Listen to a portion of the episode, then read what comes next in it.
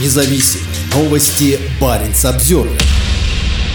Паника, люди в депрессии, жизнь рухнула. Трансгендерные люди о запрете смены пола в России. 14 июля Госдума России приняла закон о запрете смены пола. Когда он вступит в силу, медицинским работникам запретят любое вмешательство, направленное на изменение гендера. ЗАГСы перестанут выдавать справки об изменении графы пол в паспорте, и люди потеряют возможность менять документы в соответствии со своей идентичностью. Трансперсонам будет запрещено брать детей под опеку, а при смене гендера одного из супругов брак будет аннулирован. Баринс Обзервер поговорил с трансперсонами о том, как они будут жить дальше.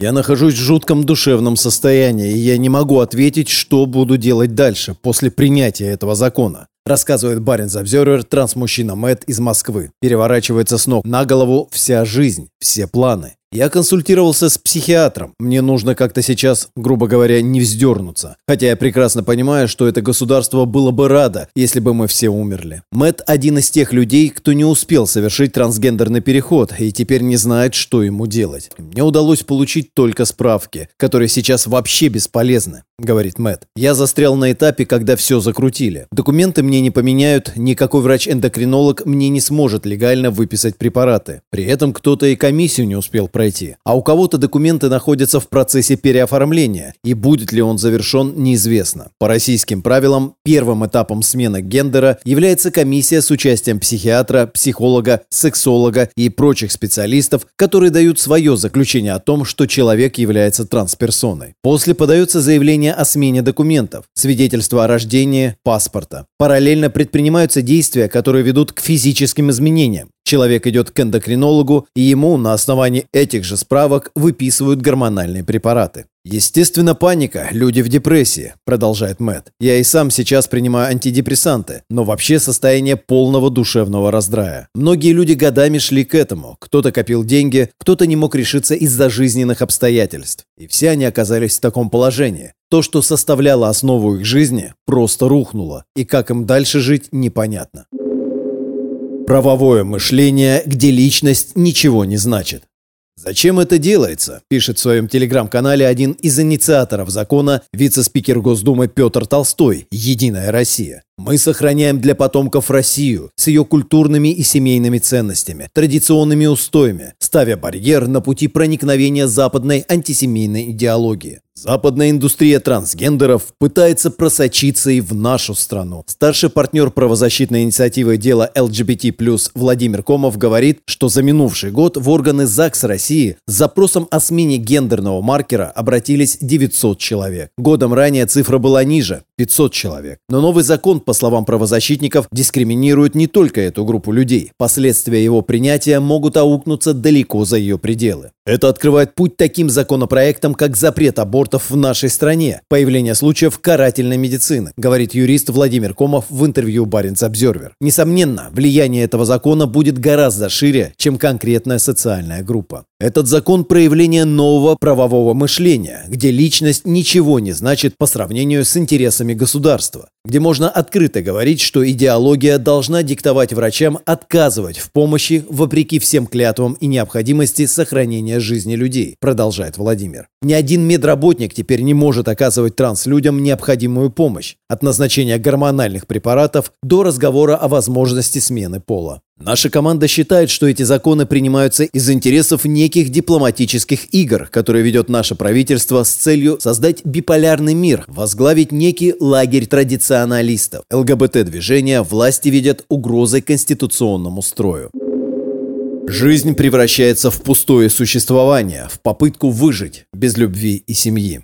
Транс-женщина Алиса Васильева из Московской области уже завершила свой гендерный переход. В интервью Баренц Обзервер она сказала, что у нее еще есть запас лекарств на год. Алиса уверена, что закон повлияет на все российское общество. К трансперсонам будут относиться еще хуже. Дискриминация усилится, гонений и травли будет больше. Похожие опасения высказывает и юрист Владимир Комов, который фиксирует в России рост насильственных преступлений в отношении трансперсон. Алиса рассказала в интервью Баринс Обзервер, что она сама стала жертвой насилия. Я сбежала из дома в 17 лет, потому что опасалась, что моя мать и мой отчим меня убьют. Они узнали, что я трансперсона. В эту же ночь мать пришла в мою комнату, разбила зеркало и заставила ходить по этому стеклу. Пыталась меня порезать ножницами. Я их выбила, и тогда она меня так поцарапала ногтями, что на руках и ногах у меня до сих пор шрамы. Я сбежала, и с тех пор я никогда не видела свою мать. Контактов с ней не поддерживаю. Алиса объясняет, почему трансперсоны, лишенные возможности совершить переход, периодически находят самый страшный выход из ситуации – самоубийство. Ты как бы носишь костюм, играешь какую-то роль, обязательство из которого ты не можешь выйти. Смотришь в зеркало, но себя не видишь. Кто-то может прожить и так, а кому-то нужно обязательно поменять гендер. И если они не могут этого сделать, доходит до суицида, говорит она. Ты будто смотришь на мир через петлю, и с каждым годом эта петля затягивается. И если нет возможности ее снять, то есть пройти ряд операций и гормонотерапии, то в конечном счете петля затянется окончательно, говорит трансмужчина Ричард Блейк, который уехал из России после избиения в 2015 году. Сейчас выходит, у людей в принципе не остается вообще вообще никаких общечеловеческих прав. Жизнь превращается в пустое существование, в попытку выжить без любви и без семьи. Жизнь Ричарда также подвергалась опасности из-за нетерпимости окружающих. Было много травли, дискриминации, вплоть до покушения на убийство. Несколько раз на меня сосед с ножом нападал. Меня избивали на улице, бесконечная анонимная угроза. А мне очень хотелось жить, поэтому о возвращении в Российскую Федерацию не может быть и речи, разве что в каком-то кошмарном сне.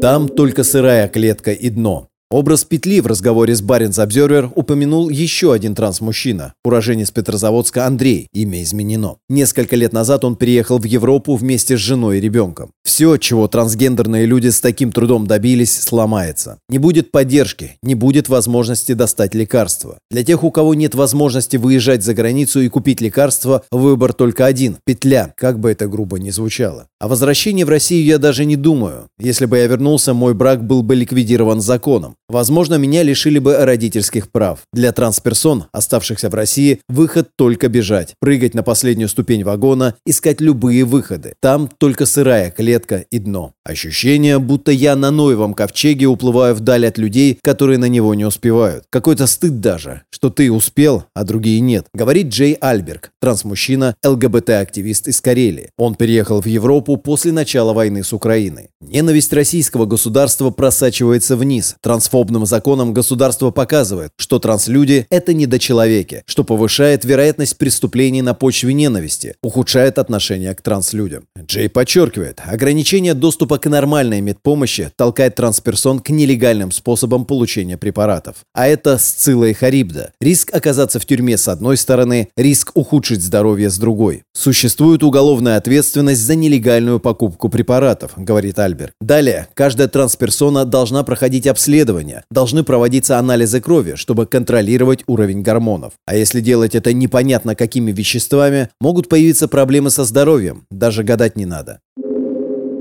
Отсидеться не удастся. Важно и то, что в России транслюди приравниваются к недееспособным по причине психиатрического диагноза. Из-за этого вырастает запрет на опекунство, продолжает Джей Альберг. При этом по новой международной классификации болезни трансгендерность не диагноз. Ситуация может в дальнейшем ухудшаться. На горизонте запрет родительства. В законопроекте этого не упоминается, но уже были случаи, когда угрожали отъемом родных детей. Новые правила это усугубят. В законе используется такое понятие, как изменение пола, продолжает тему правозащитник Владимир Комов. Наше понимание как юристов, это будет трактоваться практически огульно органами опеки. Человек пришел к ним в джинсах, все, джинсы не женская одежда. И можно объявить, что человек сменил пол, потом идите и доказывайте обратное. В день принятия закона некоторые депутаты сказали, что у уже усыновивших не будут отбирать детей. Закон не предусматривает такого механизма. Но для этого есть много других ограничений. У Яна Дворкина, глава Центра Т, отобрали ребенка, опекой которого он занимался 4 года. Это чудовищное нарушение. Все происходящее мобилизует ЛГБТ-сообщество, но с другой стороны, никому отсидеться не удастся. До этого были надежды, мол, ты не пропагандируй, и все в твоей жизни будет хорошо. И вот сейчас появляется закон, закон, который касается каждого транс-человека, говорит Владимир Комов. Парень Самсервер